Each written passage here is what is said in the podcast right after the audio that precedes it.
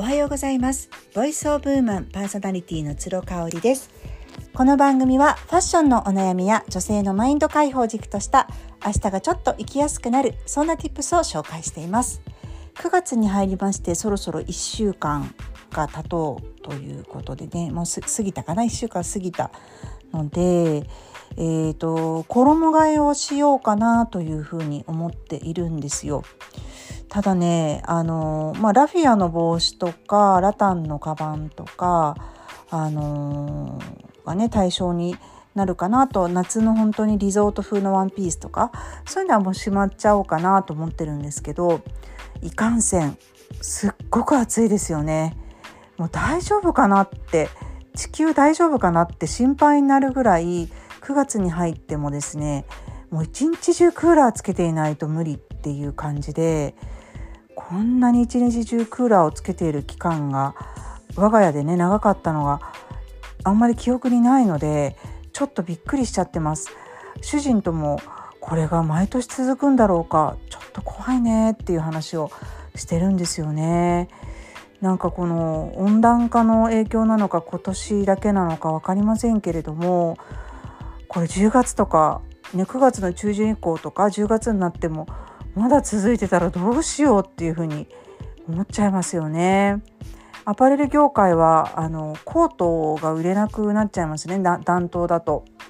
特にあの暖冬じゃなくてもコロナがあったので2シーズンほど2年連続ぐらいでねあのコートの売り上げがすごく低迷していてあの大きなブランドレナウンとかねあの潰れちゃいましたよね。あの小さいブランドとかもどんどんどんどん縮小したり潰れてったりとかしているのでコートが売れないとねなかなかアパレルもアパレル業界も難しいっていうとこがありますね。うんまあ、そんな中ですね、えーと、衣替えを粛々としようかなというふうに思っておりまして、まあ、あの小物だけをベロワのものとかスウェードのものに変えたりとかあとはあのサンダルビーチサンダルからミュールとか足足のね先が隠れるようなサンダルに変えたりとかそんな感じであのマイナーチェンジを行っているんですけれどもまあファッション自体はすごく楽しい時期ですねちょっと暑いかなって思うんですけれどもあのジレを重ねたりとかちょっとレイヤードスタイル的なものを楽しんだりっていうのもできる時期になってきてるかなっていうふうに思っているんですよね。で私あの9月の2223で「ポップアップを神戸の北野でやります。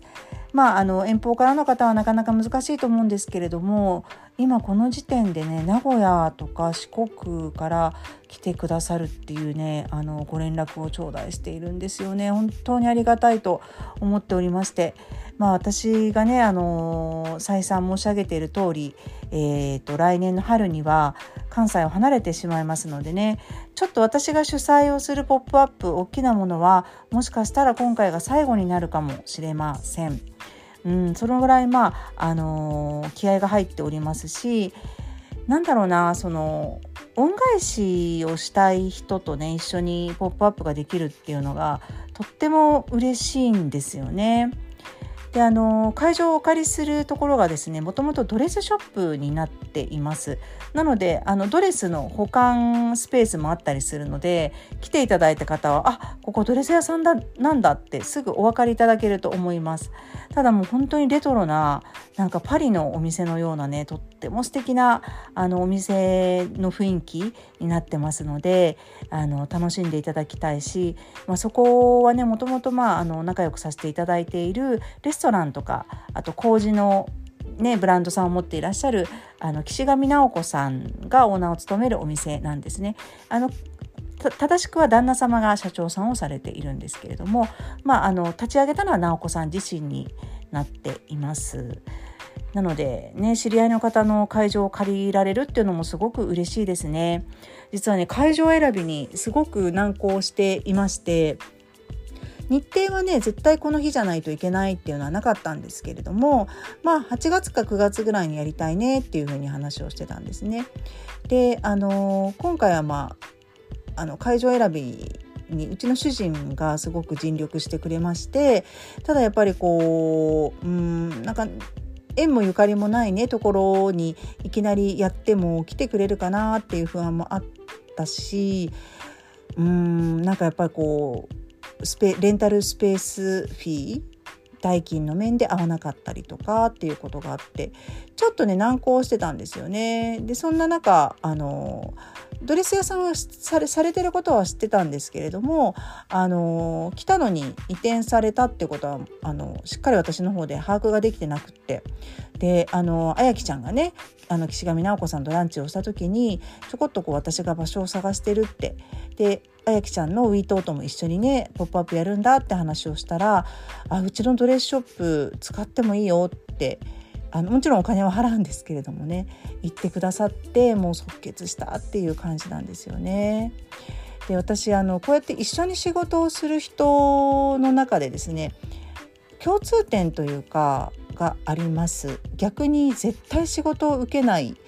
仕事を一緒にしないと決めている人にも共通点があるかなと思ったので今日はそれについてお話ししたいと思います。えーと、まずねあの一緒に仕事をしたい人っていうのはあのプライベートでも一緒の人ですね。誰かがね音声配信で言ってたんですけどあのフリーランスで自分で仕事の相手とかやることを決められる一番のメリットって好きな人といつも仕事を一緒にしてられるってことだと思いますっていうふうにどなたかがね言ってたんですよ YouTube かボイシーかで。でああそれすごくわかるって思いました。私自身ウィートートのあやきちゃんカサピカソのれいちゃんで、えーと、アクリセレクトっていうね今回あの初めて「ポップアップをされるあのエステサロンオーナーのはっちゃんですねもうあのプライベートでもめちゃめちゃ仲がよくってでみんなもうそれぞれにブランドを持って頑張っているんですよ。助けたいと思うし、まあ、親和性もね、あの、アパレル系ということであるのでもうこれは一緒にやりたいなっていうふうに思いました。であの実は4月にですね一回「ポップアップをウィートートのあやきちゃん主催でしたんですよね。でその時に私声をかけていただいてそのねポップアップイベントが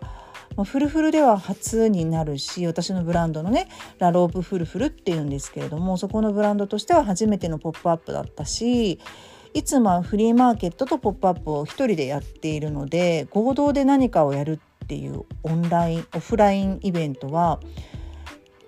2年ぶりぐらいですね。201 2020年の7月にそれこそ岸上直子さんがオーナーを務めるあのえーと、旧居留地神戸の旧居留地のレストランでねイベントを2日間行ったんですよ。それに私主催でやってその時もあやきちゃんに声かけてあとはあのホワイトハウスの寺谷真由美さんもその時アクセサリーとかを扱っていらっしゃったのでお声かけてねあとはまた、えーと直子さんと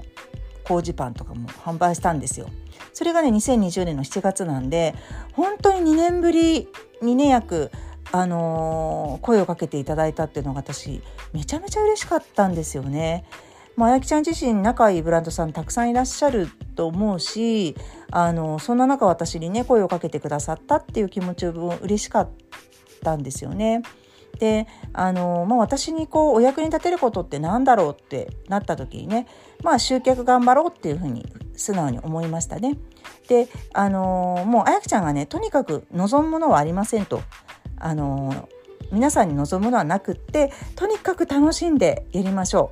う。ね、もうコロナもそろそろ落ち着きそうなんでもうみんなであのとにかく楽しんで2日間やりましょうって言ってくれたのでとってもね肩の荷が下りたのを覚えています。でその時の2日間がとっても楽しかったのでこれはね絶対恩返しをしたいな秋頃にって思っていたんですよ。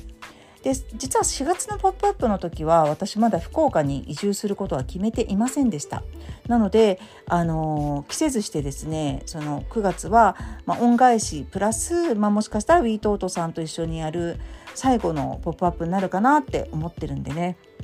本当に盛りだくさんなのでいろいろ思いが詰まってるのでたくさんの方に来ていただきたいなっていうふうに思っています。そうなのでそのやっぱりギバーである人と仕事をしたいなって思ってます。ギバーっていうのは与えてくれる人ですね。えーと、逆の言葉がテイカーですねこう取る人になります。なので、えーとギバーの方がやっぱり私の周りには今すごく多いかなって思います。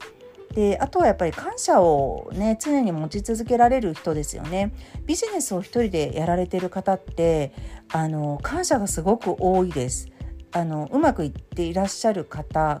ほど感謝の量がね半端ないですね。あの今度アクリセレクトのね、えーと、エステサロンオーナーのはっちゃんともやるんですよあのライブインスタライブやるんですけれどもとにかくはっちゃんもねいつも私にあの「カオさんのおかげですカオさんのおかげです」って別に何もしてるわけじゃないんだけど言ってくれるんですよね。でもその言葉がすっごくやっぱ私嬉しくてもう言われすぎちゃってて恐縮しちゃっててなんか褒め殺しみたいな感じでねなので何かあの一緒にできたらなっていうふうにこれ自然に思えますよね。なのでギバーであることとやっぱりこう感謝を常に持っていらっしゃる方とはあの講師ともに仲良くしたいなっていうふうに思うんですよね。じゃあ逆にこの人とは仕事をしたくないなーって思う人あんまり実はいなかったりするしあの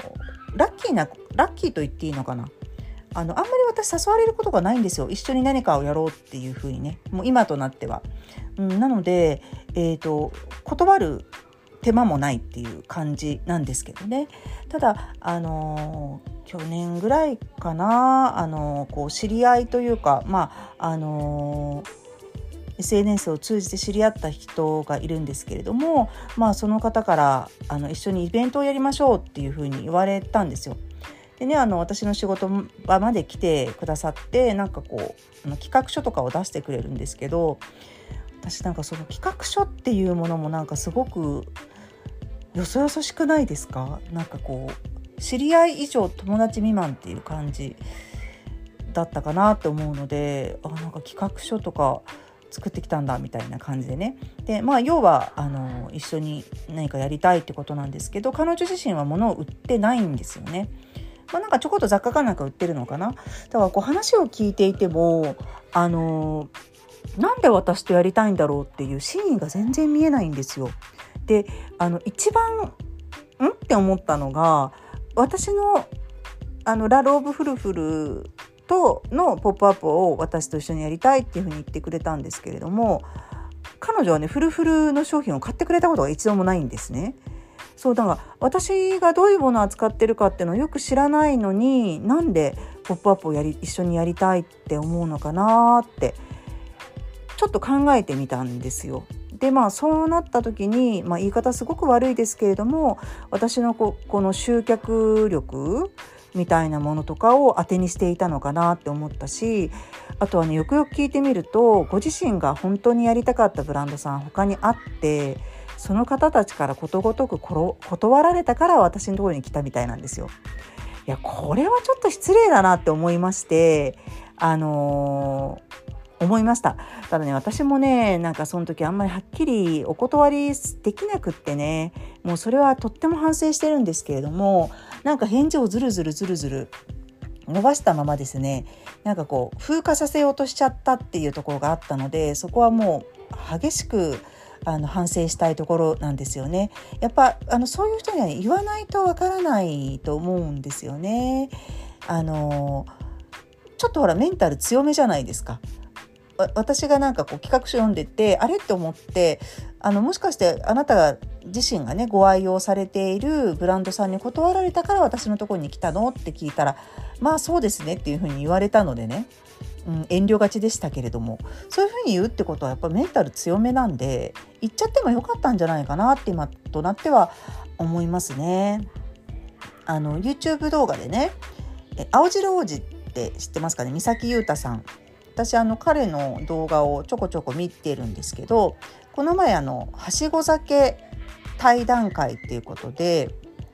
あの堀江門とね堀江貴文さんと与沢翼さんと3人で、えー、宮迫さんのお店宮迫で3人で語り合うっていう動画が流れててこれがねめちゃめちゃ面白かったんですよ。あのぜひお時間ある方はね、えー、と前編と後編で1時間半ぐらいあるのかななんですけどすっごく面白かったんで見ていただきたいと思います。でその時にあの与沢翼さんと堀江貴文さん初対面だったらしいんですけどね意外にも。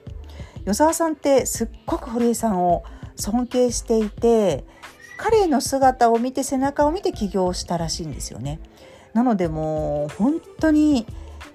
あの感激してましたし話が聞けることとか一緒にお酒が飲めることにねすっごく感激してたしで質問もねやっぱりこう私たち目線でしてくれるんですよ。すごい難しいビジネスの話じゃなくって例えばあの不安になることとかってあるんですか？って聞いたりとか「そしたらないよ」とか言ってて「僕体が丈夫だから」って言うんですよね堀江さんが。